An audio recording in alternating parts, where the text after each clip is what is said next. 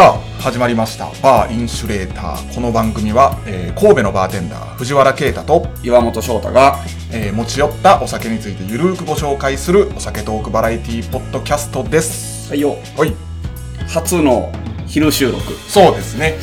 営業前に収録してみようという試みで。そうやね。はい。なんかもう朝5時から撮ったらなんかもう、ね、眠すぎて 頭が回ってないなという話になるそうですね。まあ、かといってこの昼収録でそんなじゃあ変わるんかって言われたら 分からへんねんけど。朝お朝起きてまだぽーっとしとるわ言うてましたもんね。そうそう寝起きは寝起きなんや。ねまあでもね。ああそうやな、はい。酒飲んで眠たいよりはマシじゃないかという。まあまあまあ確かに。そうやね。一回寝てしまった回もありますから。そうそう。爆睡をかました回がありましたからね まあそうはならないようにとそうやねはい藤原くんが、まあ、2時か3時ぐらいに終わって、僕はまあ、ね早ければ3時に終わる。はいそっから取れば、まあまあ、そんなことはないんやけど、うんうんうんペイさんがいかんせんどうしても5時ぐらいまではそうですね仕事やからっていうので、昼からにしたんにもかかわらず、ペイさんは今日いない。じゃあ夜3時でよかった。夜中の3時でよかったよ。ちょっと諸事情でペイさんはそうですねお休みでございます。さあ世間ははい。はいゴールデンウィークでうん。まあ収録時かまあゴールデンウィークそうやね。今日は、5月、4月の30、突入したばっかりやね。そうですねまあ配信された頃にはもうそろそろ終わるかなぐらいですかねゴールデンウィークがそうやね。7日に放送になるのかなこれは。はいあ、ちゃうわ。5日か。5日になりますかね5日の木曜日やね。はい。はい。いかがお過ごしでしょうか前ね、は5月も入って、もう4ヶ月終わったで、1年の。いいやほんまに なんかした。まあ僕としてはこうね、こあのそうかそうか始まってから変化は結構あっただね。まあまあおいおい一応お伝えすることにはなると思うんですけど。確かに。はい。みんな、帰省とかしてんのかね今回は。ああ、してるんじゃないですか、やっぱり。帰りやすい環境にはなってると思うんで。そうやな。できんかったもんな。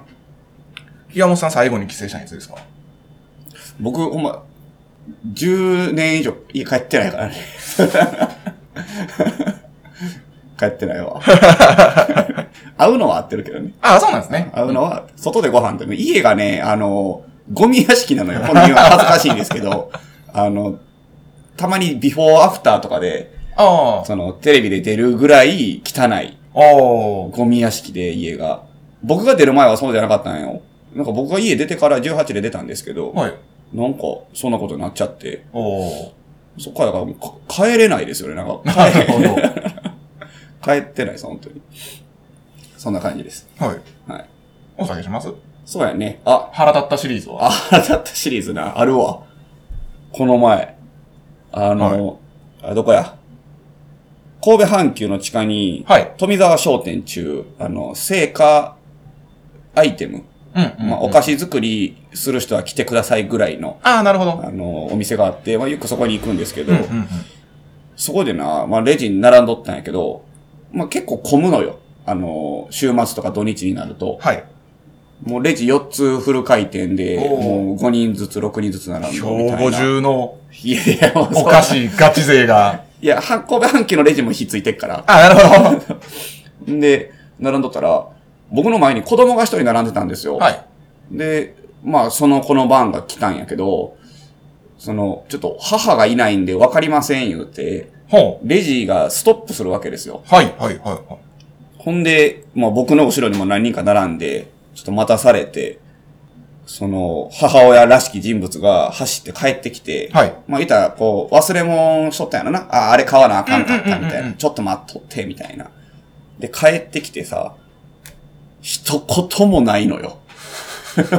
すみませんとか。なんかあるやろ。はい、はい、はい、はい。はいレジの人も途中気使って、ちょっと後回しにしてもいいみたいな。さっき、あの、後ろのお兄さん会計するわ、みたいな瞬間にあ、帰ってきて。帰ってきはったから、俺ももう物出しよう、最中みたいはい、はい、はい。な。なんかあるやろ。一言ぐらい。ね。はい。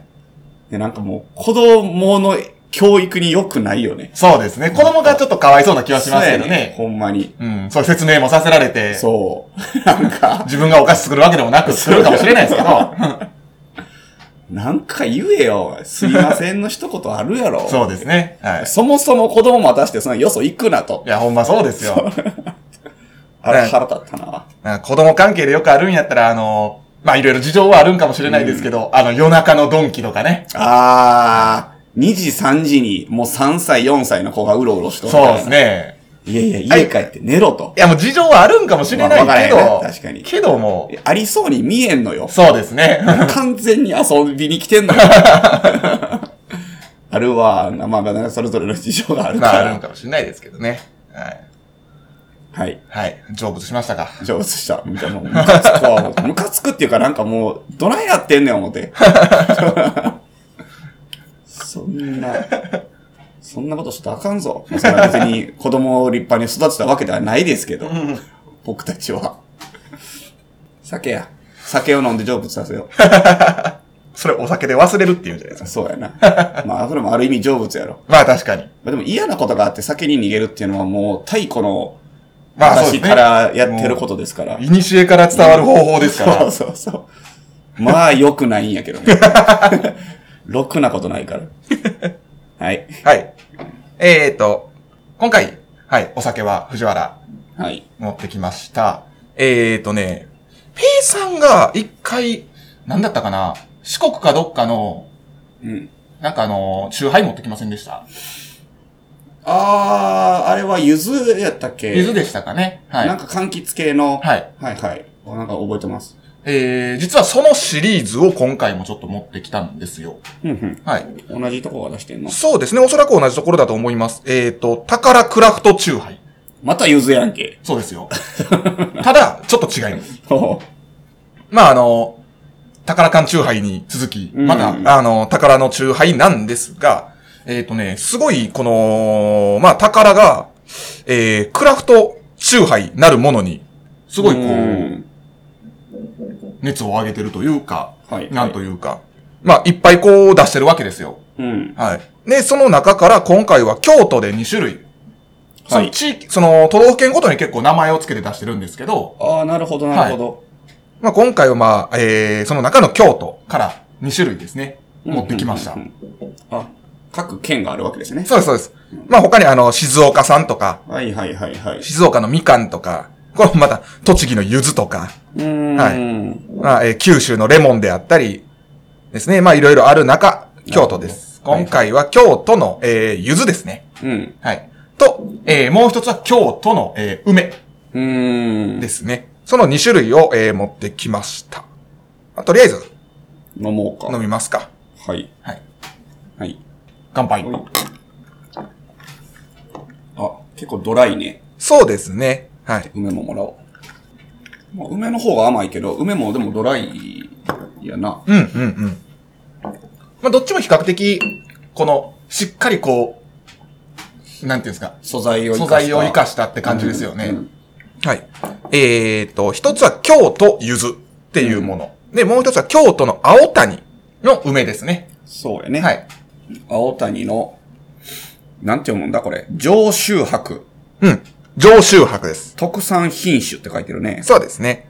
上州白という、まあ、ブランドの梅うんうん。なんですけど、えー、まあ、京都青谷、えー、梅林の、えー、特産梅品種、えー、上州白のストレート果汁を使用した、えー、中杯であるということで、えー、甘く芳醇な香りと、えー、軽やかな酸味が特徴である。ということですね。これ、逆さまにしてから入れてくださいって書いてるけど、あ、一旦逆さにしました。明日。はい。果実成分が沈んでいます。うん結構もう、ストレート果汁も入ってるんやね。そうですね。はい。えー、梅ピューレ梅スピリッツうんうん。ですね。まあそういったものが入ってるそうですね。あの、ちゃんと焼酎なんやな、やっぱ。はい。おっかじゃないんや。そうですね。えー激戦した、えー、樽熟焼酎を使用し、コクのある味わいに仕上げました。ということですね。8%。はい。ね。結構まあしっかり、度数高いと。なんかもう当たり前になってきてるね、この8%とかが。そうですね。標準というか。うんうんうんうん。わなんか、本当に、そのコンビニでよく売ってるチューハイとかに比べると、ドライ。そうですね。うん。なんか、なんやろ、甘いの無理な人でも飲めそうなはい。感じやね。この柚子とかやったらね、結構あの、魚の料理とかにもありそうですよね。合いそう。食中でいけるぐらいのいや、本当に。ドライさやね。はい。うん。そうですね。まあ、柚子は、えーと、ちょっと待ってくださいね。はい。えー、京都水尾の柚子っ水を。て読むんかな？おそらく。水に尻尾のそうだな。で、水尾の柚子のストレート混濁果汁を使用していると。はい。えっ、と、継ぎ木をせず、種からじっくり育てた貴重な、えー京都府、えー水尾産の柚子うんうん。のストレート混濁果汁を使用していると。えー京都水尾の柚子、えーペーストを使用していますと。えー華やかな香りと程よいピール感をお楽しみください。確かに香りはすごい。うん。なんかきつすぎず、そうですねで。もしっかりしてるね。柚子ってちょっと鼻につくぐらい香り強いのたまに、そうやね、難しいねんうんな。あるんですけど、これほんとちょうどいいぐらいですね。ちょうどいいねはい。えーと、水自体は、えー日本酒の仕込みにも使われる京都の福水、うんうん。すね有名やね。はい、を使用しているということですね。美味しい。美味しいですね。うんうん甘すぎないのがいいですね。はい。これ何本ぐらいですか？えーこれでね、えー一つが270円ぐらいですね。一本。まあ、大ちょっと、体そんなもんやな。ちょっとしますね。はい。300円弱うん。やな。まあ、ただ、あのー他のチューハイとはやっぱり比べ物にならないぐらい、ううんん。素材の味っていうのはしっかり生きてると思うんで。量は330。瓶やね。はい。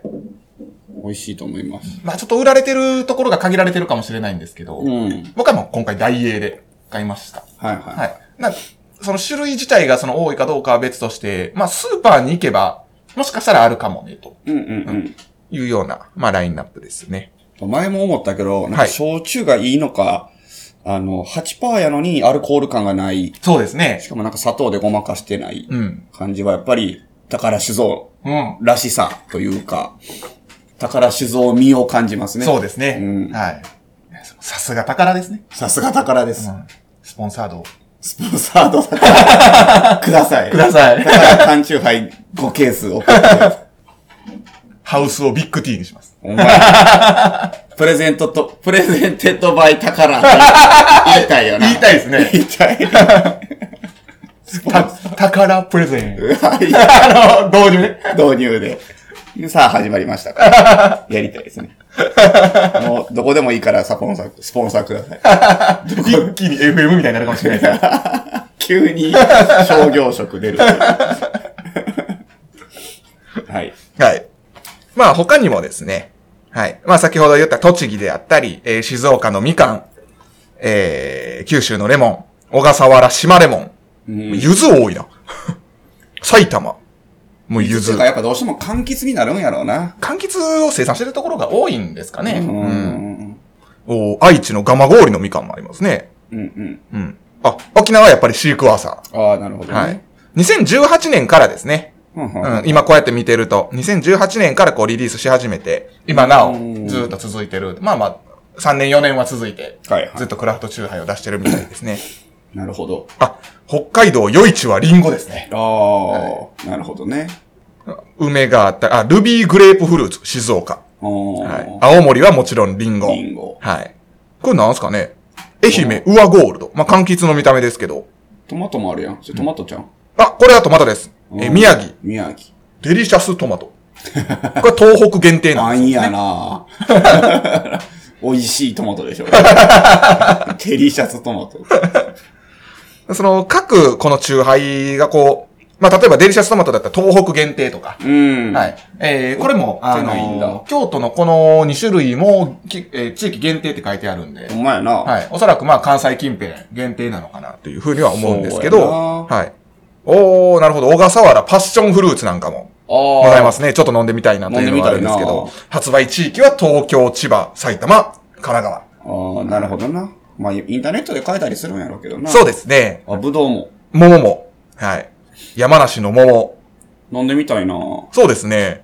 犬山の、まあ、桃とかリンゴ、あーあの、ぶどうとかってやっぱちょっと心惹かれますよね。そうやな。みんなが好きっていうイメージ。ほんでなんかあの、缶チューハイみたいに甘くないっていうのがもう分かってるから。そうですね。それのはいバージョンを飲んでみたいですね。缶チューハイのやっぱり桃とかでどうしてもまあ甘い結構甘ったるい感じがあるんで。ほろ酔いのイメージやわ。そうですね。まああれはあれで美い。味しいんやけど。あ、これやったかな？馬路村柚子じゃなかったですか？ペイさんが前持ってきたのは、高知、高知の馬路村この、ああ、これこれこれこれですよね。はい。めっちゃ強かったよな。これは結構柚子感が、なこうピリッとするぐらいの柚子感でしたね。うん強かったはいこれ。あこれ好みなんでしょうけど。そうやな今回京都の方はちょっと優しく。俺、梅の方がでもやっぱ好きかも。そうですね。うんはい。これぐらいの、まあ、ドライ加減なうん。梅。ね。梅酒ってなったらちょっと濃い、あの、甘いですもんね。蝶屋か、梅酒は。そうですね。メインは。そうやね。宝もなんか梅なかった。宝、梅缶チューハイとかなかったっけ？ああ、いや、どうなんでしょう。あるんかもしれないですけど、なんか CM が頭にこびりついてる気がする。蝶屋のイメージしかないな。蝶屋やな。弱な弱ない。まあ、そんな形で、はいえー、宝、えー、クラフトチューハイうん。の、まあ、今回は京都の柚子、えー京都青谷の梅のご紹介でした。えー、ぜひ皆さんの地域に、まあ、あの、き地域限定のもの、そうやね。宝か、あの、クラフトがあったりしたら、まあ、ぜひ飲んでみては。送ってほしいですね。あ、確かに。はい。えー、すぐもらおうと。神戸ガレージ宛てにプレゼントもお待ちしておりますと。着払いはやめてください。送りつけるだけ送りつける。まあでも着払いでもいいです。はい。あの、まあ、もしね、あの、飲まれた方いたら、その地域限定の感想なんかも送っていただいたら、そうだなはい、嬉しいですし。最近全く来てないな。まあ、最近全く来てないって、あれですけど、もともと全然来てないですからね。いや、結構、その、来てる方やと思うで。個人的には。まあ、そうなんですかね。だいたい、あの、紹介2ヶ月1遍ぐらいですもんね。2ヶ月1通ぐらいじゃないですそんなもんやったっけ？か。はい。なんか、で、今まで何回紹介した？まあででもも、、5、5ぐらいですかね。5ぐらいか。はい。40回の5やから8分の1。はい2ヶ月に1回か。はあ、そっか。そんなもんか。そんなもんか。はい。もうそんな人気番組でもないですから。ああ、でもそうやな。確かにそうやわ。書なん、いなんでもいいです。なんでもいいです。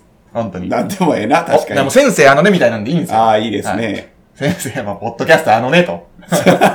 宝クラフトチューハイを飲んだよ。そうやな。怒ったことでもいいし。美味しいと思いました。とか、こんなんでいいんですよ。そうやはな。確かに。頑張りますから。明日への活力やな。そうですねは。いただけるという。ありがたい話ですね。はい。すぐ送れ。すぐ送れ。すぐ買って、すぐ送ってください。呪いの手紙みたいなやつでもいいわ。なんやったら。チェーンメールでもいいです。はい。ということで、お待ちしております。はい。はい。ほい。はい。ちょっと宣伝オーバー。ほい。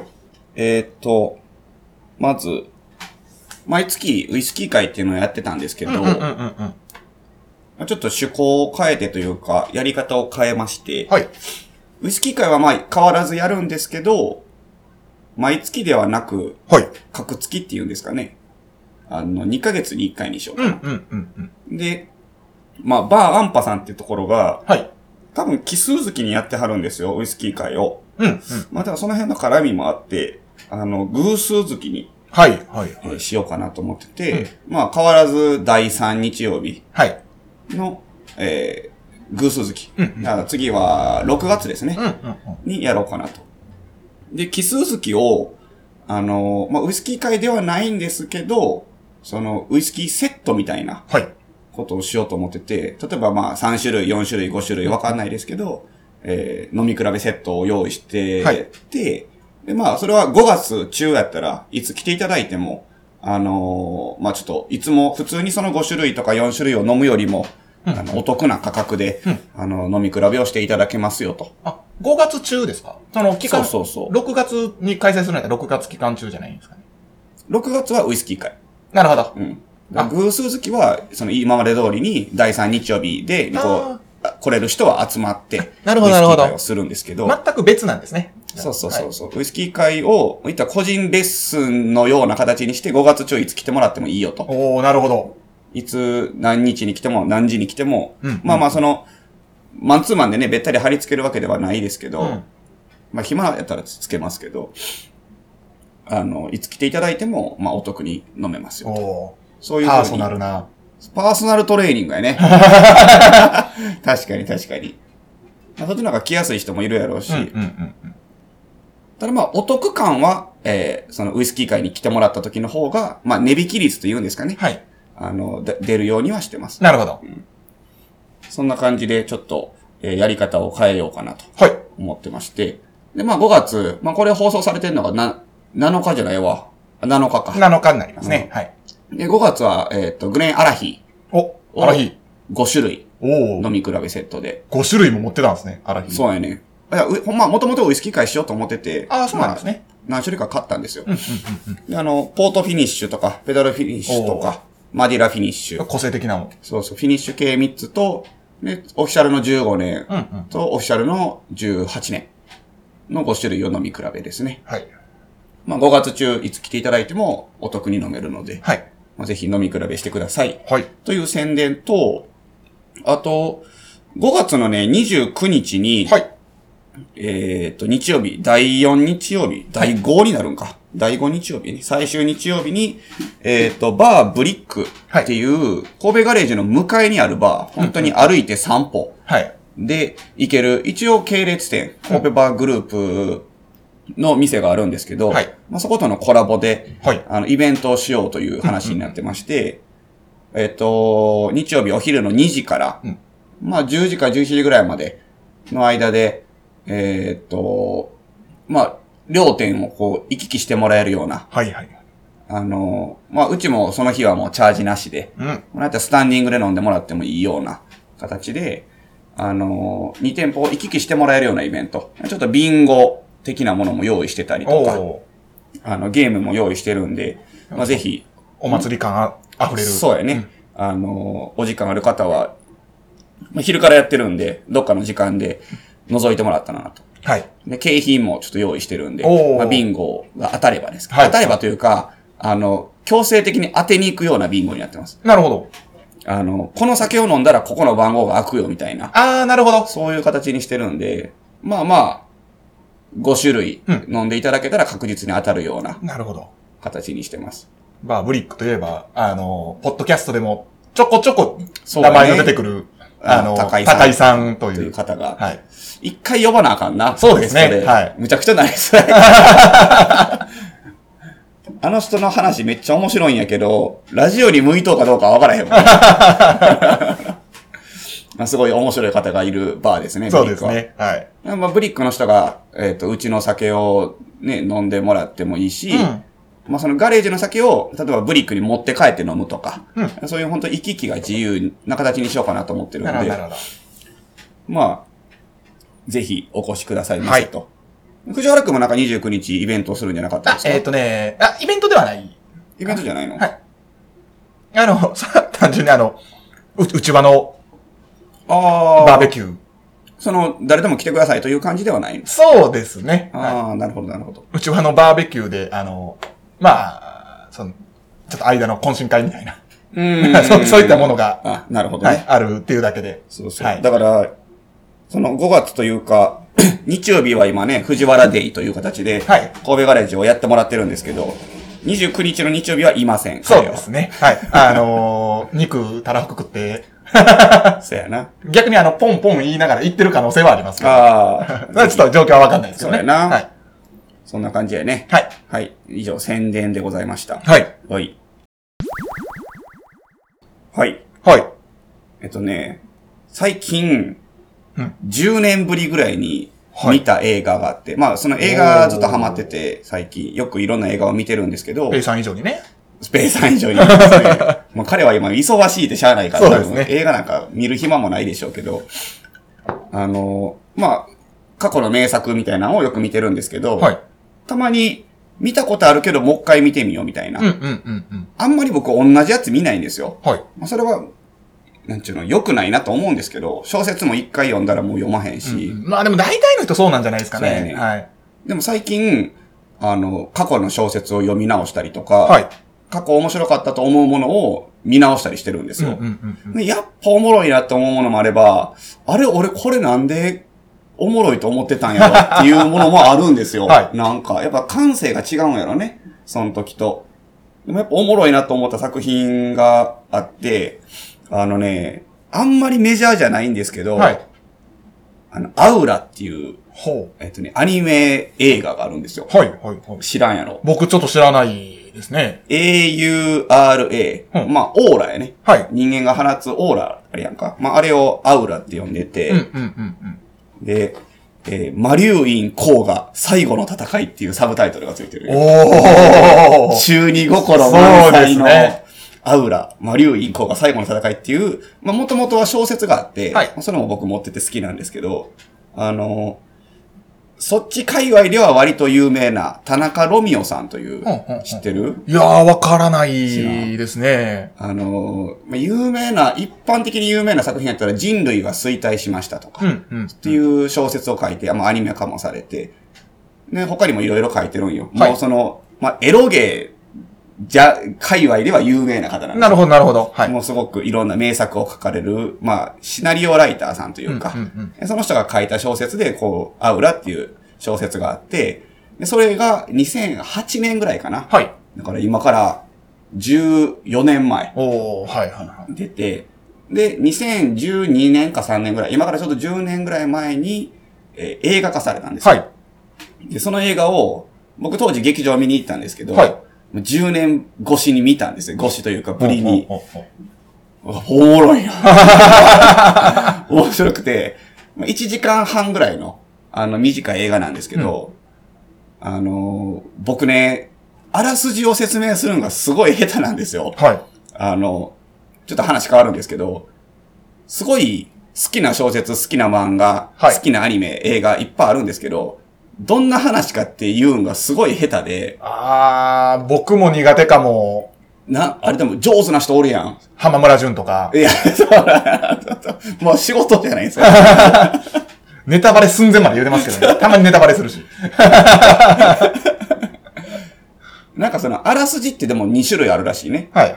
ネタバレを含むあらすじと、はいネタバレを含まないあらすじがあって、その含んでる方も別にあらすじとしては正しいんやって。はい。別にど、間違ってるわけではなくて、商業的なあらすじはやっぱり含まない方やね。そうですよね。うんはい。起承転結の点まで言って、ケツをほのめかすというか、はいっていうのがまあまあ、あの、一般的なあらすじ。でも、ウィキペディアってたまにさ、あらすじってもう、がっつり最後まで書いてる時あまあ、ありますね。あるやろ。ウィキペディアのあらすじ危険よな。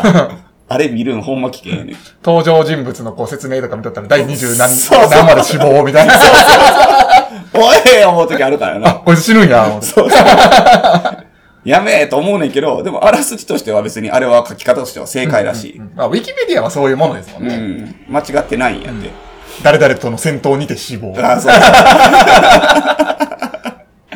もう、城之内くんシスと一緒や。で、なんか、あらすじを上手に言える人間になりたいなと思ってて、で、それを、ちょっと調べて、ここでご紹介しようかなと思ってたんですけど、はいちょっと間に合わず、ああなるほどちょっと今回はそれはできません。はいで、そのあらすじの説明を僕が習得してないまま、このアウラの説明に行きます。なるほど。だから、次回何か紹介するときに習得したのをね。そうやな。はい。そあの、比較を。比例できたらいいなと思いますけど。あのね、ちょっと前に流行った、はい。中二病でも恋がしたいうんというアニメがあるんですけど、はいし知ってます？いやー、見てないです。あ、知らはん。それすごい、すごいというか、まあちょっと流行ったんよ。い。はい。あれ何年前だろ？う ?5 年か6年ぐらい前かな。うんうんうん。要は、その中二病の女の子と、はい。が何人か出てきて、はいで、男の子との、まあ、ラブコメなんですよ。なるほど学園ラブコメで、まあ、結構、萌え要素が強い。うんまあ、可愛い女の子がいっぱい出てきて、萌え萌えしてると。うんうんうんで、まあ、コメディ要素も強く。で、進んでいくけど、最後はちょっとシリアスな展開になるみたいな、はいまあ、王道なパターンなんですけど、それの、なんていうの、元となったような作品なんですよ。へー。あのーこの、マリュウインコウが最後の戦いっていうので分かるように、ちょっと中二感あるじゃないですかそうですね。でも、主人公は、中二病全開やった男の子なんですよ。中学生時代。でもう妄想癖が強くて、もう、まあ、でもそれが原因でちょっといじめにもあってしまうよううんなうんうんう、んもう、ザ中二病みたいな、はい。ザ地位牛みたいなああ、なるほど、なるやほど。つが、高校デビューするんよ。はい。もう、こう、もう多分地域も引っ越したのか分からへんけど、あの、その、それを全部捨てて、はい。春休みをかけて、はいあのー一般男性、もう普通に憧れるというか、もう俺は普通になるんだと。うん。行った学校で、まあ、高校デビューするんよ。はい。そんな、まあ、陽キャグループに入るか入らへんかぐらいのところまで、うんうんうん。まあ、順調に行くんやけど、あの、学校にノートか教科書を忘れて、夜中学校に侵入すんねんな。はい。一人で。その時に、青の魔女っていうやつと出会うねん、女の子と。ほうほうほう。で、その子は、見たらもう異世界っぽいことを言うのよ。はい。中二病満載ななことを言うねやんか。男の子は、あ、わかるわかると。俺もその世界に憧れる。なりつつ、でも実はそいつはただのクラスメイトやって。ああ、なるほど。うん。お前、ただのコスプレ女やんけと。過去の俺を見てるようやと。でその、そんな二人が出会って、で、その、クラスにいる他の中二病の奴らも、俺もそうやと。なんか、わーと主人公の周りに群がってきたりして、で、せっかく陽キャグループに入れよったのに、なんかキモいとか言われて、もう学生生活がまた崩れ落ちていくんですけど、はい。で、なんかそこで、なんかその、中二病の奴らと、まあ、もう特にその女の子と、その、普通になりたい男の子との、こう、お話なんですけど、もう、面白いのよ。なんか、もうほんま下手くそで申し訳ないけど。なんか、なんやろな。その、中二病でも恋がしたいほど、あの、萌え要素とか、コメディ要素は少なくて、うんうんうん結構シリアスな。なんか今このナロー系と呼ばれるものがばっこしてる世の中、ぜひ、あの、中二病の方たちに見ていただきたい。すごい、あの、好きなセリフとかもあって、うんうんうん。なんか、インスタントに自分を目立たそうとするなっていう、主人公が怒るんですよ。過去、はいはい過去の自分を振り返ってるんかわかんないですけど、目立ちたいというか、あの、普通じゃないのが、に憧れるんやったら、努力せえっていう。インスタントに着飾ったりとか、妄想でなんかその勝手に設定つけて、普通じゃないアピールすんなっていう。なるほどなるほど めっちゃ怒るんですよ。それが刺さる。でもなんか、中二病とはね、出してるかもしんないんですけど、うん確かにこう、インスタントに着飾るっていう行為は、誰しも、今でもやってることだと思いやりますけどね。がちなんよ。はい。それがね、こう10年ぶりに見て、やっぱそのセリフにまた刺さって、はいは やってるわ。大人になってもやってるみたいな。やりがちよね。まあその、まあインスタの今、インスタ映え写真を撮るのも、まあある意味その一つかもしれへん。いや、本当そうですよね。うんはい。本当に瞬間瞬間。まあ、リア充アピールというか、まあそんなんもまあ、大事っちゃ大事なんやけどな。はい。まあ、続けることというか。そうやな。はで、この青の魔女っていうヒロインの女の子が揺るがないのよ。で、なんか微妙になんか、え、ほんまにそ、そ、そうなみたいな。はいはい要は異世界から来て何かを集めて異世界に変えるっていう設定なんやはい。でも、あ、ほんまにそっちの人なんみたいな。ああ、なるほど、なるほど。いや、でも、いや、ちゃうちゃうちゃう、コスプレ女や、みたいな。妄想人だけや。その微妙な境目も、さまよいながら、こう、ラストへ向かっていくんやけど、はい。これはぜひ、あの、見てほしい。マイナーなんよ、結構。すごいいい映画やのに、なぜかマイナーなので、あの、アニメ映画が好きな人は、ぜひ見てほしいな。はい。有名なのは、あの、細田さんああ、はい。細田守監督、とか、新海さんと新海か誠。はい。なんですけど、まあでもあの二つの方が、一般の人には勧めれるからな。そうですね。まあ、それでも、秒速5センチメートルなんて、あのーうん君の名はが流行る前なんていうのは、まああ、そうか。あ、知る人は知ってるぐらいの映画ではあったんで。確かに。このアウラは、でも一般の人には勧めません。